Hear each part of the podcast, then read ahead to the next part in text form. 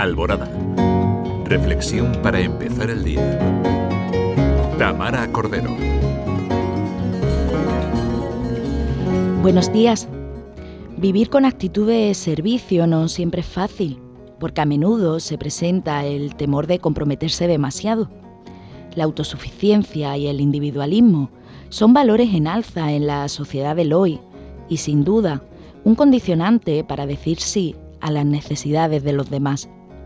Pero entregarse, servir al otro, no significa agotarse.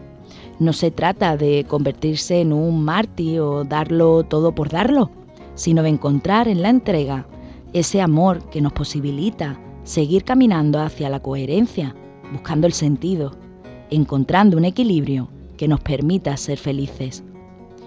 Con la prudencia como escudero y el discernimiento como actitud vital, seremos capaces de encontrarnos en un camino que a menudo está lleno de dificultades, pero que llena de sentido nuestra vida.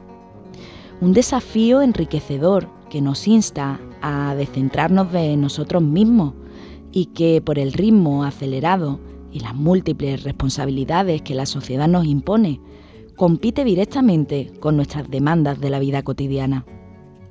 Decir sí también significa miedo, porque a veces la preocupación por las consecuencias negativas nos puede llevar a paralizarnos ante el camino de la vida.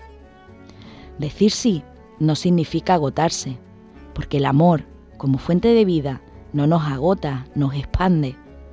Y ante el sufrimiento o el cansancio nos hace más fuertes, más permeables, más arcilla que modelar.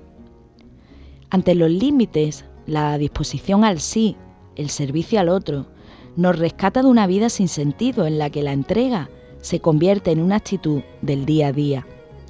Y es que el servicio no tiene por qué ser un acto espectacular, se compone de pequeños gestos de bondad que en tu vida cotidiana toman forma para colarse por las rendijas del egoísmo y el individualismo y convertirse en una forma de ser que brilla con luz propia.